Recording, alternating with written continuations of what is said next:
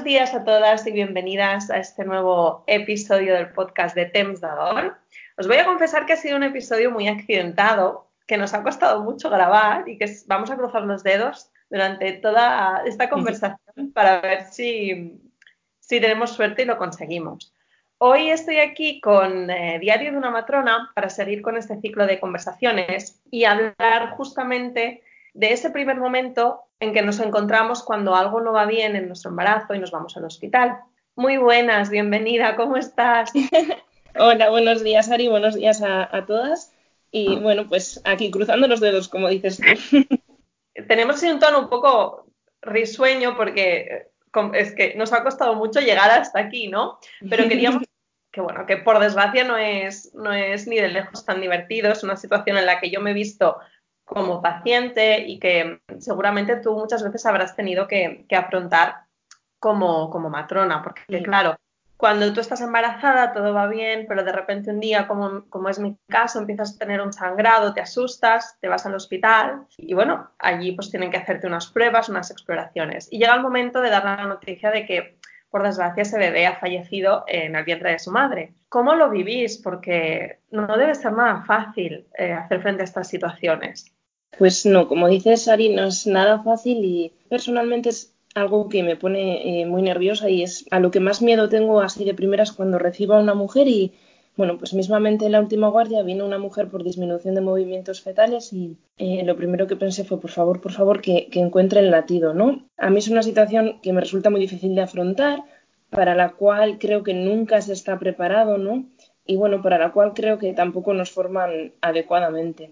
Entonces, es una situación que asusta mucho, que quieres intentar ayudar en un momento que, es necesario acompañar, pero que es difícil saber cómo, ¿no? Y bueno, pues intentar eso, estar, eh, saber estar, porque hacer es difícil, pero saber estar eh, se puede hacer, ¿no? Y creo que, que ayuda a, a, esas parejas cuando vienen en ese primer momento. En realidad la noticia como tal suele darla un ginecólogo, supongo que en tu caso sería así, pues, la ginecóloga que me hizo la, ecografía. Es cierto que en mi caso yo he ido normalmente, bueno, las, dos veces siempre voy por, eh, por, medicina privada. En el primer caso no vi a ninguna matrona, pero con Gala sí que después de ver a la ginecóloga, cuando ya nos dio la noticia y teníamos que decidir qué hacíamos, si quedábamos ingresados, si no, estuvimos hablando un rato con una matrona. Y mm, la recuerdo mucho porque eh, recuerdo que, que me dijo, dos cosas que me marcaron. Y la primera fue, vosotros ya habéis cumplido la estadística, ¿no? O sea, vosotros solos sois la estadística. Y además recuerdo que nos dijo que ya en toda su experiencia como matrona había, había visto eh, muchísimas veces lo mismo que nos había ocurrido a nosotros y que, que sí que es cierto que la mayoría de embarazos llegan a término y van bien, pero que esa mayoría a lo mejor es entre un, 70, un 60 y un 70% qué pasa con el resto, ¿no? O sea, es un, porcentaje que es el mínimo, pero es muy grande, ¿no? Y quería preguntarte también por esto, em, ¿qué incidencia real o, no sé si real es la palabra, ¿no? Pero ¿realmente pasa más de lo que pensamos? Esta burbuja en la que estamos las mamás cuando nos quedamos embarazadas por primera vez, en las que pensamos que nunca va a pasar nada, es realmente una burbuja porque ocurre más de lo que cree, de lo que sabemos, ¿no? Eso, realmente me parece que, eso, que se vive un poco en una burbuja, ¿no? Y que hace falta un cambio social y, una información veraz mm, a nivel social, ¿no? Porque eh, te preguntaba el otro día que cuándo te parece a ti eh, que se le puede hablar a una mujer embarazada en un embarazo eh, inocente en el que nunca está en contacto con, con esta situación, ¿no? Y en qué momento le hablas sobre que hay probabilidades de que su bebé fallezca, ¿no?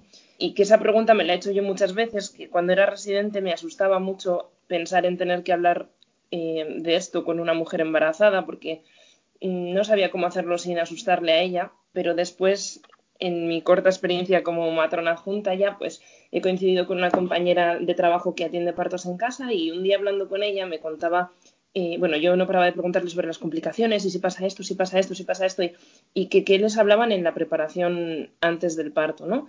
Y bueno, pues me dijo que se, había una sesión en la que se hablaba eh, de que, era, que había unas posibilidades, ¿no? De unos riesgos, de los riesgos que se asumen en el, en el parto y entre ellos está la muerte perinatal, ¿no? La muerte eh, fetal en ese caso. Y a mí esto me llegó, ¿no? Pensé, jo, y si en un parto en casa se les habla de que existe la posibilidad de que el bebé fallezca y también de que, de que la madre fallezca, ¿no? Con datos reales que no asustan porque son muy bajos, pero se contacta ahí con esa realidad, ¿no?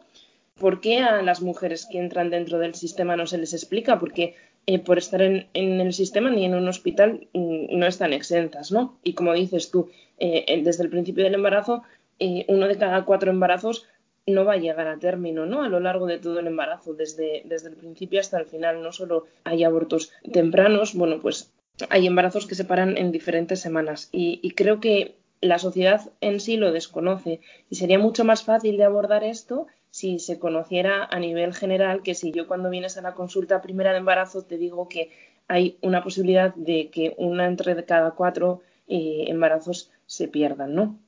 Me parece mm, difícil, pero bueno, tengo buena experiencia y en el primer grupo de preparación al parto que me he atrevido a hablar de, esto con las mujeres, han estado súper receptivas, eh, me dieron las gracias, les pareció muy buen tema y, bueno, pues una de ellas estaba en contacto con esta situación por una amiga, ¿no?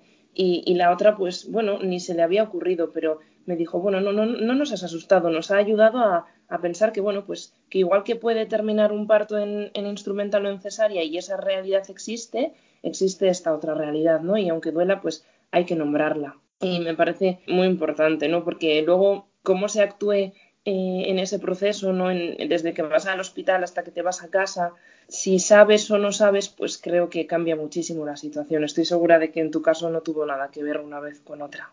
No, nada, no, no es verdad. Y, yo intento hacer una reflexión, porque al principio decías que no, recibís formación específica o, no la suficiente para afrontar estas situaciones y al mismo tiempo las parejas no recibimos información sobre, sobre que esto es una realidad que puede ocurrir. Y hay, aquí este tabú gigante alrededor de la muerte durante el embarazo o en las primeras horas o semanas de vida y el otro día que hablaba con Norma Grau, hablaba de este tabú vinculado al miedo a la muerte. Y claro, creo que hay que trabajar esto desde las, desde las dos vías, ¿no? Tanto desde la formación, que ahora me explicarás un poquito cómo os forman durante, pues durante la carrera o tanto de cuando os formáis para ser matronas o si sabes también cómo, cuando, qué ocurre con los ginecólogos. Y claro, la parte de las familias, pues bueno, es verdad que me preguntabas esto, ¿no? Cuando hay hay que decirlo, cómo. Yo no lo sé, yo pienso en mí misma cuando estaba embarazada de abril y creo que me hubiese horrorizado que me dijeran algo así. Pero después, cuando Paul murió, como murió en la semana 13, y después con Gala, yo ya sabía que podía ocurrir, pero hubiese agradecido tener una información sobre lo, habitual que es y sobre el proceso que vas a tener que seguir y lo que ocurre ¿no? con los restos de tus hijos, eh, si vas a tener que hacer frente a un legrado, una, un parto. Claro, yo lo hubiese agradecido, pero hablábamos un poco de lo mismo, ¿no? Tenemos esta idea de que asustamos a las embarazadas y entonces como las asustamos van a estar nerviosas. Bueno, creo que hay que intentar cambiar el foco del susto a la información. Y creo que el cambio del foco del susto a la información pasa por un cambio también, por una parte social de aceptar la realidad de la muerte como una realidad de nuestra vida y también un cambio desde la formación para que vosotros tampoco tengáis tanto miedo. imagino que el miedo lo tenéis porque sí, es una situación desagradable, pero también porque no estáis preparados, ¿no? de momento, actualmente, ¿qué preparación recibís para acompañarnos? Lo que me decías del tabú de la muerte, eh, yo tengo la misma opinión, ¿no? Que al final antes se velaban los muertos en casa, eh, era lo normal morir en familia, acompañar a la muerte y ser consciente de que estamos aquí y que nos vamos a morir todos, ¿no? Desde luego que eh, ahora mismo la sociedad no acepta la muerte, eh, no se acepta, no está bien visto morir en casa, todo el mundo parece que quiere morirse en un hospital. A mí personalmente me parece todo mucho más frío, pero parece que hemos medicalizado mucho esto, ¿no? Y entonces se ha convertido en un tabú enorme que, claro, en un momento tan importante en el que esperas vida. Encontrarte muerte, pues es mucho más, más duro, ¿no? Más doloroso y eso, las expectativas que se rompen, que, que estaban ahí, pero bueno, pues es una realidad que creo que eso, que hay que quitar ese tabú porque a nivel general, pero que en este caso en concreto hace mucho daño a esta falta de información. Y la formación que me preguntas nuestra, bueno, pues eh, a lo largo de la carrera de enfermería a mí jamás me hablaron de esto. Em, no recuerdo nunca ni en obstetricia, en ninguna asignatura recuerdo haber hablado de, la muerte perinatal, la verdad. Allí en la carrera tuve contacto en las prácticas con oncología pediátrica, estuve en partos, en la UCI niño natal, pediátrica y, bueno, pues estuve en contacto con, bebés sobrevivientes de semana 27, 28 y eh, milagros de estos que, que, ocurren porque la verdad es que son unos guerreros impresionantes y nunca tampoco me hablaron de, de nada de esto, ¿no? Después ya en la residencia, en la formación como tal, pues tenemos una asignatura que habla sobre, sobre cómo atender una muerte gestacional y bueno, pues la profesora que nos dio la clase nos contó un poco el testimonio de una compañera suya que había perdido a un bebé y nos dio una charla con un PowerPoint. Pues igual duró dos horas, no sé decirte ahora mismo, pero esa fue toda la formación teórica que recibimos al respecto. Y luego en la práctica, la realidad es que la primera vez que tienes que estar en contacto con un caso, ¿no? La primera vez que tienes que acompañar a una pareja es cuando ves lo que es la realidad, ¿no? Y cuando dices, madre mía, a mí me dijeron que había que decir esto, que no había que decir esto, pero yo ahora mismo no sé ni cómo me llamo. Entonces, bueno, pues la formación real es un poco, pues ahí estás, ¿no? Y yo supongo que en los ginecólogos será algo muy parecido. No, no creo yo que tengan mucha formación sobre esto eh, para nada. Y bueno, pues luego si tú quieres y te interesa el tema, pues puedes empezar a formarte por tu cuenta. Al final es una profesión en la que te tienes que formar por tu cuenta de casi absolutamente todo cuando terminas, ¿no? Y no, se abarca todo, pero a mí me tocó mucho el corazón la primera vez que acompañé a una familia y, y, pensé, bueno, pues yo no puedo estar aquí sin una formación, yo necesito acompañar o intentar aliviar un poco ese dolor y, y no sé hacerlo y, y lo necesito. Entonces eh, contacté con Norma y poco a poco pues fui descubriendo pues muchas asociaciones, cursos de formación y bueno, pues ahí vamos en camino. Quería hacerte una pregunta ya más centrada en, en algo que a mí me, me, corroe mucho y que es todo el tema de, de, las muertes gestacionales en el primer trimestre. Ahora, yo perdí a Paul en la semana 13, pasaba una semana de la 12. Uh -huh. Aunque ningún médico, y esto sí que lo puedo decir, me dijo, uy, no pasa nada, eh, solo pasa una semana de la 12. Gente de mi entorno y a la que se lo explicaba me decían, ah, bueno, pero si total solo pasa una semana de la 12. Y esa reflexión a mí me, me, hería profundamente, pero pensaba, claro, todas esas mamás que pierden a sus bebés en el primer trimestre que es algo tan normal y que, que es verdad, o sea, es, es, es, lo más habitual, ¿no? Que ocurra en el primer trimestre. ¿Qué podemos hacer por ellas? Porque creo que al final me da un poco la impresión que son las que están más abandonadas.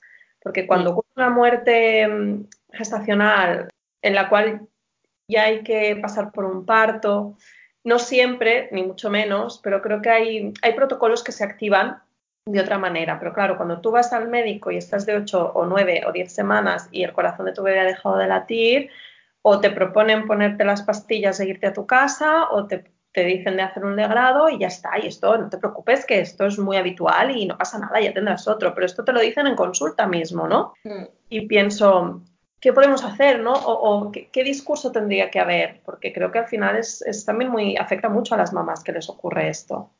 Jo. Bueno, en mi hospital y en el hospital en el que me formé, la verdad es que eh, se activa el protocolo en sí de cómo tienes que, o sea, no hay un protocolo, vaya. Eh, tenemos una guía de actuación ante una pérdida, ¿no? Y bueno, pues ahí tienes más o menos una ayuda de, de qué tienes que hacer. Hay una parte protocolo, protocolo, que es eh, lo que hay que hacer mmm, más sanitario, ¿no? Por así decir, bueno, pues uh -huh. eh, que hay que hacer eso, las medicaciones, luego con, con, el bebé, etcétera, etcétera.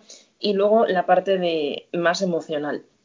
Pero una vez que te vas de alta, en, el hospital no te ve ningún psicólogo, no tienes ningún tipo de ayuda de ese aspecto más que a la matrona, si es que la pobre mujer te puede ayudar un poco. Una vez que te vas de alta, tampoco se hace un seguimiento a ese nivel. Entonces, si tú eres capaz en esos momentos de pedir ayuda o al médico de cabecera o a la matrona de atención primaria, te pueden derivar a la unidad de salud mental, a, al psicólogo, ¿no? Mm. Eh, pero no hay una derivación como debería de haber directa. No la hay. No hay nada especial para esto. Antes, hace muchos años, aquí venía una psicóloga que, eh, bueno, pues rescindieron servicios y decidieron parece ser que no era imprescindible. Entonces, si esto ocurre con una muerte gestacional a término, pues lo que tú dices, se desvaloriza muchísimo eh, según las semanas de gestación y, y, todavía parece que se necesita menos.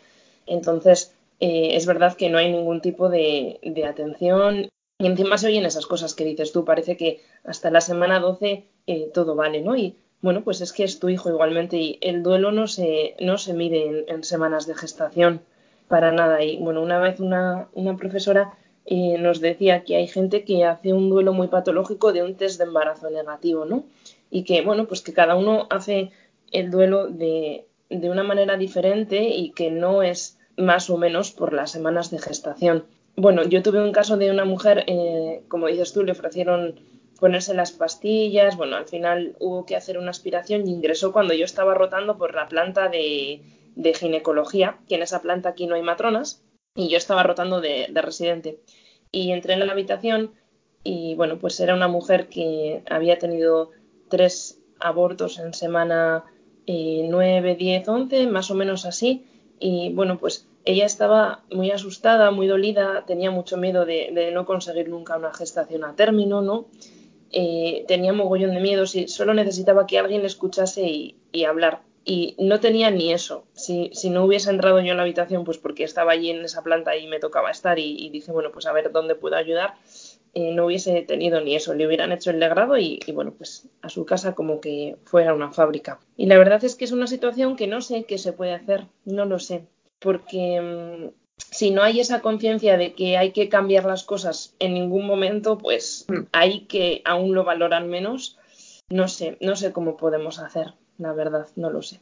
Es un poco un pez que se muerde la cola, ¿no? Porque yo creo que tiene que haber un cambio social para que haya un cambio quizás de protocolos, porque al final sois personas las que estáis trabajando, entonces si no hay ese cambio de entender lo que supone una muerte gestacional a nivel de, la vida de una mujer y de una familia, pues es difícil que se pueda implementar en, los hospitales. Pero claro, es como si tú estás en el hospital y te dicen que no pasa nada y son los médicos los que te están diciendo, pues bueno, tampoco no te, no te obsesiones, no pasa nada, pues no, es como un poco una rueda. Y justo esta chica que comentabas que había tenido tres abortos, no sé si, si, el protocolo donde estás tú es el mismo que aquí en Cataluña. Eh, normalmente tienes que pasar por tres pérdidas aquí para que te empiecen a hacer estudios. Yo en mi caso, como las dos pérdidas fueron en el segundo trimestre, mi ginecóloga decidió que, había que hacer pruebas, que no había que esperar a una tercera, a una tercera muerte gestacional. Y, y yo pienso,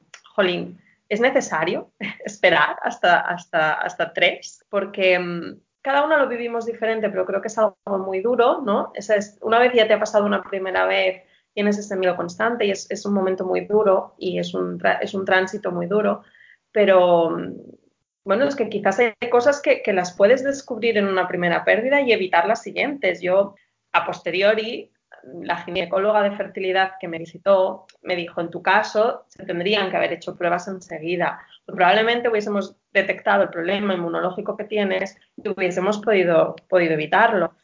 Y te quedas con esa cosa de decir, ¿por qué lo normalizamos tanto? ¿no? Al final es una muerte y tiene que haber una causa y, soy muy consciente de que hay causas que se desconocen, que, que, todavía en la ciencia no ha avanzado suficiente, pero hay otras muchas, como las trombofilias, por ejemplo, que es una analítica y que son uno de los, me corregirás si lo digo mal, pero creo que es uno de los primeros factores que provocan abortos de repetición, se puede hacer en una analítica. Entonces, ¿por qué hay que esperar? Ya sabes que en sanidad todo se mueve económicamente, por desgracia, ¿no? Bueno, como en casi todo. Entonces, como las pérdidas son tan habituales, las pérdidas tempranas son tan habituales, ¿no? El porcentaje es tan alto y la causa eh, con los medios que tenemos, pues el 50% de las veces se desconoce. Entonces, yo creo que es un poco por, que va un poco por ahí, ¿no? El que, el que haya que esperar. Hay veces que incluso en pérdidas en semana 39 no se sabe qué ha ocurrido, ¿no? Que da igual las pruebas a la madre, las pruebas al bebé, que se desconoce qué ha ocurrido en muchísimas ocasiones. Hay veces que son problemas inmunológicos, como dices, veces que son genéticos, otras veces son anatómicos y hay veces que son cosas muy claras, pero muchas otras no se sabe, no sé si porque la ciencia hasta donde tenemos no llega o porque no interesa investigar más por esta línea, porque no da dinero, no sé la causa, la verdad, pero lo cierto es que estamos así. Entonces yo supongo que a la primera, mm, como es algo tan común, pues no saldría mm, rentable para, para el sistema hacer, ¿no? Porque la mayoría de las veces no se sabría. Y, que por eso hacen los estudios después de una segunda una tercera, depende, depende del sitio, pero yo entiendo que como mujer, ¿no? Que tienes un embarazo y, lo pierdes y encima te tienes que enfrentar al siguiente con un miedo atroz porque no sabes por qué lo has perdido, no sabes si va a volver a ocurrir. El otro día una mujer en la consulta eh, vino donde mí a una primera visita de embarazo después de, cinco pérdidas y bueno, pues fue una visita intensa y, muy larga y ella me decía, es que tengo pánico a, a llegar al día de la ecografía porque todas las veces eh, ocurre lo mismo y no quiero ir a esa ecografía, ¿no? Y uff, ¿con qué carga tienes que vivir un siguiente embarazo y, quién soporta eso, ¿no? Porque tampoco existe eso. Es muy difícil y yo que lo he vivido una vez, mm, la verdad es que es, mentalmente es muy exigente y, y muy, no sé, es bastante devastador porque quieres estar feliz, porque estás embarazada y todo va a ir bien y quieres estar positiva, pero al final tu realidad es que a ti ya te ha pasado. Y es muy difícil a veces no separarse de, tu realidad. En este sentido, cuando te viene una mujer que ha pasado por esto, porque también hay otra cosa, ¿no? una vez pasas la pérdida, según eh, tus circunstancias o, el hospital donde estés, eh, pues recibes o no recibes acompañamiento. Te dan el alta si has tenido un, legrado, no sé si cuando hay, un parto es lo mismo, a cabo de un mes te dicen más o menos que ya lo puedes volver a intentar. Un mes, que es muy poco tiempo, ¿no? ¿Qué ocurre con esas mamás que lo vuelven a intentar y que pasan este embarazo completamente asustadas? Tampoco, tampoco se nos da un acompañamiento. Eso es. Bueno, como dices, depende cómo haya sido el proceso y, lo que haya médico, ¿no? hay que esperar un poquito más de tiempo, menos, y luego aparte, si haríamos un buen acompañamiento psicológico, no es buena idea volverlo a intentar al mes, ¿no? Y dejando, dejando esa parte, ¿no? Lo que me preguntas en sí. Yo conozco una unidad eh, de salud mental que lleva una enfermera eh, aquí en mi comunidad, pero no en mi provincia, ¿no? Y ella mm, sí que se encarga de, acompañar a, mamás que han tenido una pérdida anterior en el, en el nuevo embarazo pero es el único caso que conozco. En donde yo he trabajado, en todos los centros que he trabajado, el acompañamiento es el mismo, vienen a las consultas, si ha habido más de dos pérdidas se hace control de embarazo de alto riesgo, es decir, que solo lo llevan los ginecólogos y a las matronas solo nos ven si quieren venir en la educación maternal. Y bueno, pues vale, si el embarazo es de alto riesgo, te controlan más, te, hace eh, el control el ginecólogo de la matrona cada vez que vas, pero ¿y qué? ¿Dónde está ese apoyo que necesitas? y ese acompañamiento real que necesitas, ¿no? No está. Quería hacerte una reflexión porque al final tú estás trabajando eh, y tu profesión está muy vinculada a la salud femenina, ¿no? Mm. Eh, y muy vinculada también a la salud mental femenina. Y desde, desde que pasé por la pérdida de Poli de Gala y sobre todo desde que, desde que escribo y reflexiono y hablo con, con otras madres y con otras profesionales de esto, de, de la muerte perinatal y del duelo que, conlleva, me doy cuenta que hay como, no sé, como una intención de, hacer de la maternidad algo maravilloso y súper bonito y de color de rosa y unicornios y de mm, ahogar todo aquello que, está relacionado con nuestra salud mental. No sé si tú tienes la misma sensación desde un punto de vista más eh, hospitalario. Con todo lo que me estás contando, me da la impresión que sí. Pero ¿crees que hay algo de esto? ¿Crees que es como que eh, hay un tema también de, género y de que como mujeres, pues bueno, hay ciertas cosas ¿no? Que, que, no, que no se estudian suficiente, que no se nos da espacio a estos problemas cuando te dicen que has perdido un bebé y que va, no es para tanto, pero luego al mismo tiempo, ¿no? Si no quieres ser madre, te dicen, hombre, pero estás loca, te vas a arrepentir. Hay, hay algo de esto, hay un poco de, de no sé si es cinismo o de, de, no querer, ¿no? Dar ese espacio a la salud mental femenina es patriarcado, eso es lo que es. Eh, es verdad que... No me atreví a decirlo, lo has dicho tú, gracias. Sí, sí, es así, es así. Em, vivimos en una sociedad, desgraciadamente, que eh, por mucho que a la gente le moleste oír, es machista y, hay un patriarcado instaurado, ¿no? Que hace que en la sanidad eh, haya una brecha de género también, ¿no? Y esto es real, es real mm, fuera de la maternidad ya, ¿eh? Los síntomas de infarto de una mujer no se parecen a los síntomas de infarto de un hombre y en la carrera nos enseñan a detectar los infartos que, con síntomas que le dan a un hombre. Nadie sabe detectar un infarto con los síntomas que le dan a una mujer. Y esto es tan real como que hace poco a una compañera mía eh, súper joven, de 27 años, acudió a urgencias con una sintomatología que le dijeron que era ansiedad y le estaba dando un infarto y estuvo ingresada en coronarias bastante mal varios días. Y vale, descuadra que a una chica joven le pueda dar un infarto, pero viene un hombre y me ha puesto lo que sea a que le hacen rápido un electro porque tiene síntomas de infarto, pero viene una mujer y tiene ansiedad. Esto es así.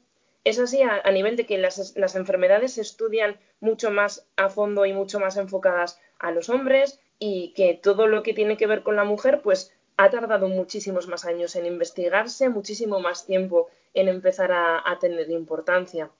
Y si lo llevamos al mundo de la, de la maternidad, pues bueno, solo somos mujeres. Entonces, eh, ahí está la clave de, la cuestión y de esta reflexión que me haces, ¿no?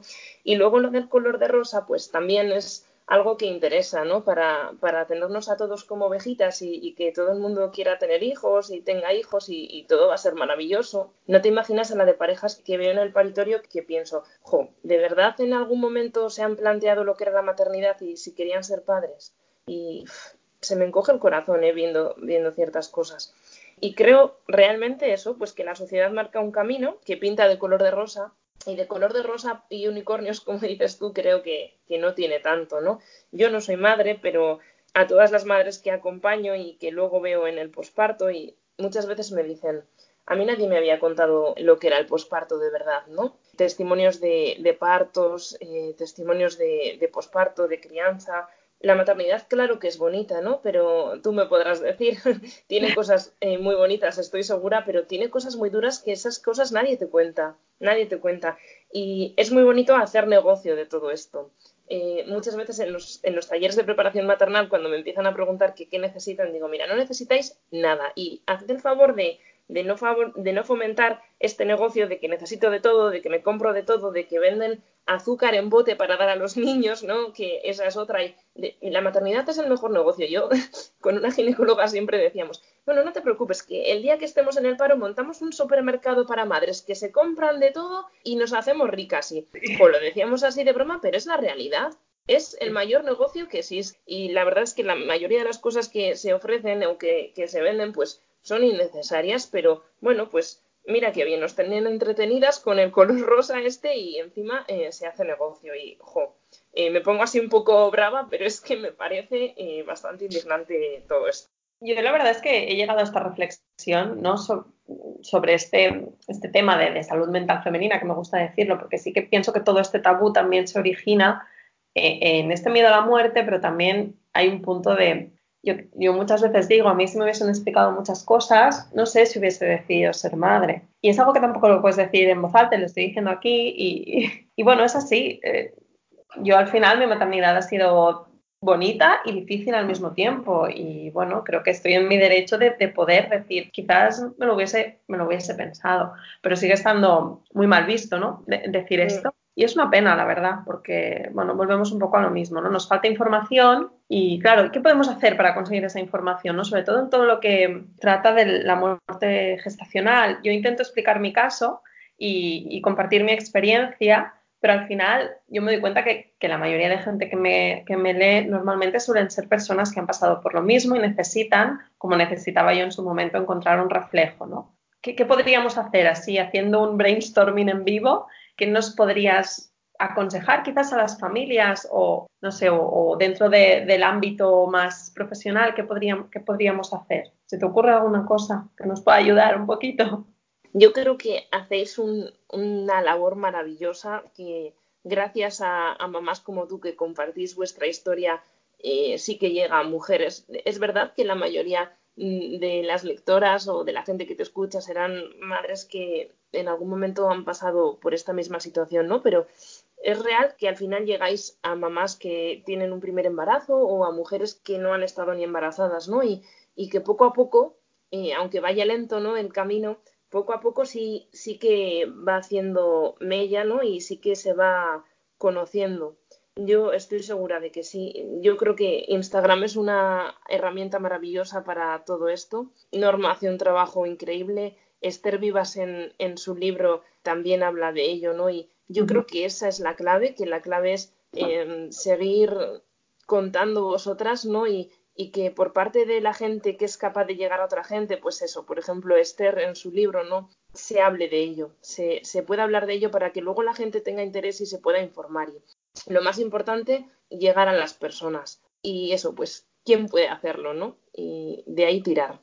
Yo creo que, que esa es la clave, porque si no, ¿cómo, no?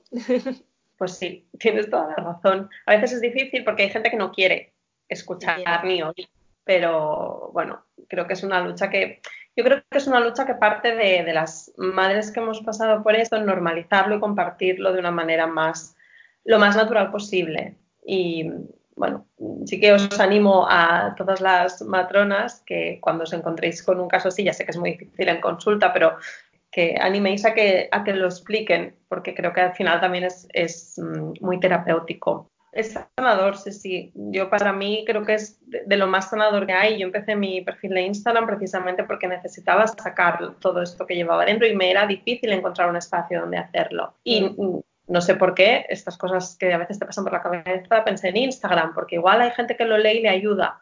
Y bueno, pues sí, pero al final me ayudaba más a mí al principio me ayudaba más a mí de lo que lo está haciendo a veces ahora, porque bueno, es verdad que, que hay una evolución en el, en el, proceso de duelo. Y ya para, para terminar, ¿cómo es el día a día de una matrona, más allá del duelo. Es verdad que a veces tengo la impresión que, no sé si es un tema un poco turbulento en el que voy a entrar, ¿no? pero quedáis muy ocultas tras los ginecólogos y al final, cuando hay un embarazo y todo va bien y llega el momento del parto, sois vosotras ¿no? las que os encargáis de, de, de traer esa vida. Sí, eh, permíteme, Porfiari, que eh, una cosilla de, de, lo que decías de, de las sí. redes, ¿no? El otro día cuando, cuando compartiste la foto de, de Monse, ¿no?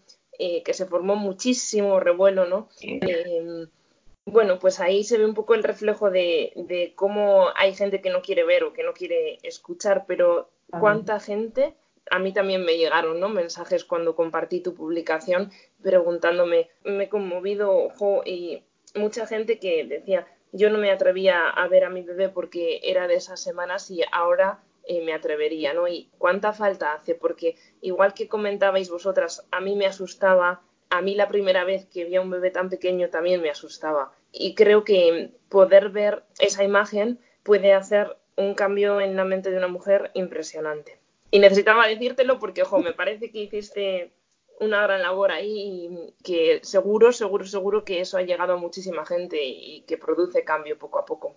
Yo en, este caso hacemos este pequeño inciso, sí que lo que se lo tengo que agradecer. Bueno, el mérito es de Monse. Monse y yo nos conocimos en, en Instagram a raíz de, de, de perder a, Gala cuando empecé a escribir y conectamos enseguida y, nos, nos, conocemos, nos hemos, visto, nos hemos visto varias veces y cuando me dijo un día, ¿no? Yo podría escribir mi historia y le dije, claro, cuando lo que tú quieras. Y le dije, envíame una foto, entonces me envió varias fotos, algunas yo ya las había visto porque yo, yo, yo no pude ver a mis hijos porque me hicieron legrados y un día hablando, no me acuerdo muy bien cómo surgió, ella me dijo, ¿te puedo enseñar una foto? Me dice, ¿por qué no se la puedo enseñar a nadie? Y yo le dije, claro, enséñamela porque a mí me va a ayudar mucho y, y, la verdad es que para mí yo se lo agradezco enormemente porque le, yo le he puesto aspecto a mis hijos gracias a las fotos de, de su petita y se lo agradezco siempre. Y cuando surgió esta idea de hacer este, de, de, que ella quería escribir y me dijo, ¿qué las fotos? Y le dije, yo en mi perfil no te voy a poner prohibiciones, vamos, ni mucho menos. O sea, escoge la foto que quieras compartir.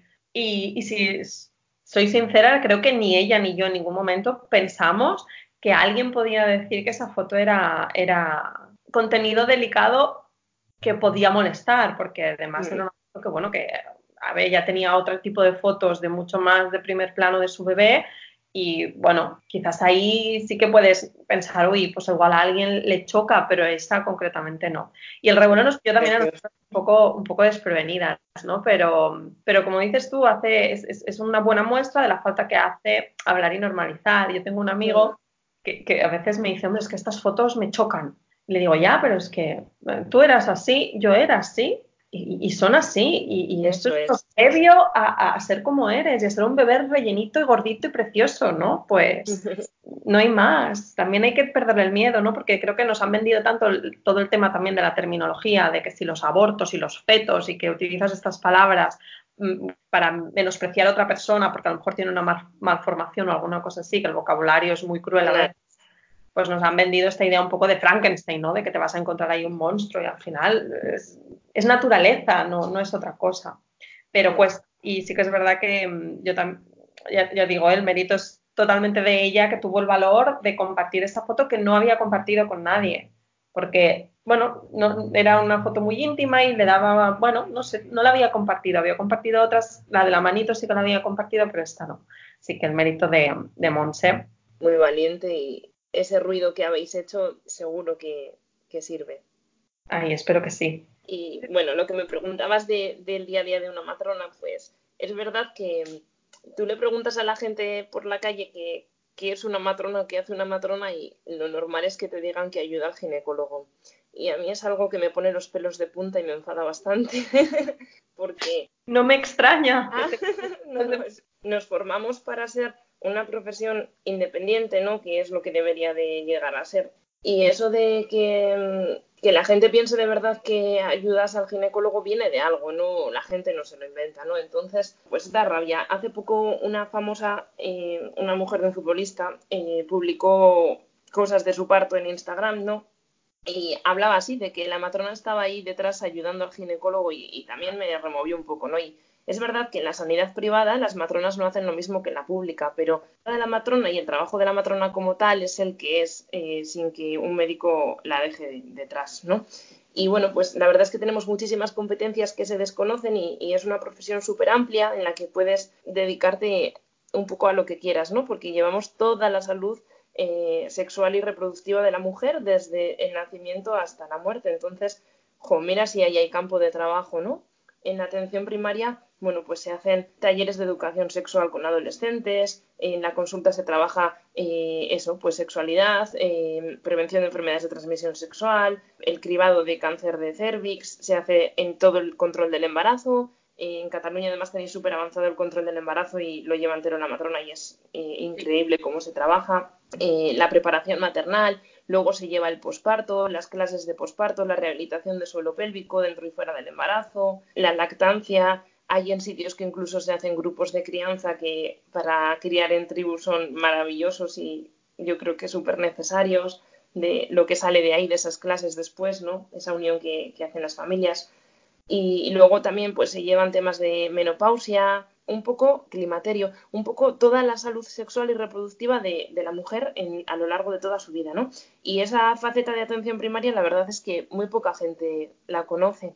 Y luego en el, en el hospital bueno, pues estamos en, la, en el paritorio y normalmente también en, en puerperio, ¿no? Una vez de que has dado a luz en, la planta que, que, estás con tu bebé, pues para acostumbrarte esos primeros días y para ayudar con la lactancia eh, suele haber matronas. No en todos los sitios, pero se está luchando porque sea así. Y en el paritorio la realidad es que la matrona es la responsable de la mujer y del bebé mientras todo sea normal.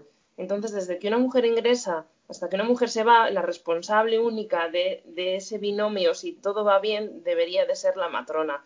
Eh, tenemos los conocimientos suficientes y, bueno, hay una matrona eh, andaluza, Blanca Herrera, que ella dice, aquí la que más sabe de parto normal soy yo. Y esa es la realidad, porque los otros profesionales están formados para el parto, iba a decir patológico, pero no es la palabra, para cuando el parto se desvía de la normalidad, ¿no? Para las complicaciones no están formados para atender partos normales y, si tú ves un parto de matrona puro o un parto normal o incluso eso, un parto natural o un parto eh, de ginecología como mm, el documental este horroroso que salió hace poco en cuatro, ¿no? Pues se ve, se ve diferencia ahí. Es que, pues bueno, cada uno está formado para lo que está y cada uno tiene su trabajo, pero es verdad que, bueno, pues tenemos ahí mm, nuestras cosillas y, y, que socialmente, pues yo creo que esto no, no se conoce me has tocado ahí un poco un tema que también me enciende. Bueno, es que yo, yo por mi experiencia es cierto que he visto pocas veces a la matrona, porque como decías tú, aquí en Cataluña la seguridad pública, ay, la, la seguridad pública, estoy fatal, la sanidad pública sí que lo llevan exclusivamente matronas, no hay complicaciones, pero por la privada no es así. Y yo, en los tres embarazos, he ido, he ido por, por, la, por la privada. Pero, pero bueno, si nos queda un poco más claro, también todo lo que hacéis, que no estáis solo detrás del, del ginecólogo y que hacéis, hacéis mucho trabajo. Y bueno, yo creo que ya por fin hemos podido grabar. Nos ha cortado. Yo creo que esto es un, es un éxito ya, vamos, el haber podido acabar. Voy a decir algo que ahora no sé si lo puedo decir, pero creo que estás a punto de animarte a hacer un podcast, ¿puede ser? Ah, sí. Pues, a ver, a ver. A ver si, si en breve escuchamos a, a, Diario de una Matrona en las ondas, por decirlo así.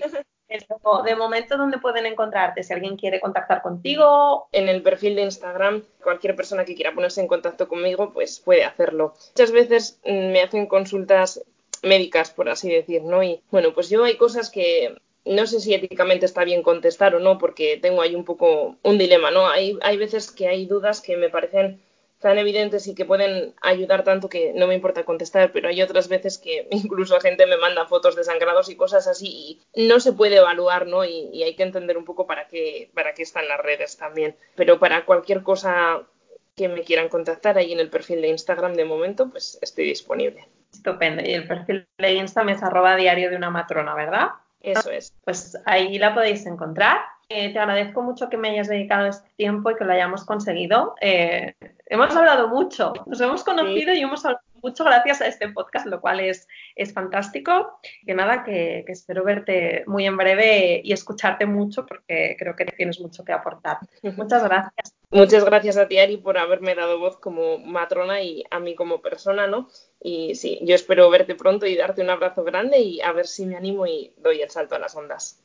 Genial. Y nada, aquí os dejo esta conversación sobre duelo, quizás sobre la parte más fisiológica del duelo y sobre sus inicios. Y nos vemos la semana que viene. Muchas gracias.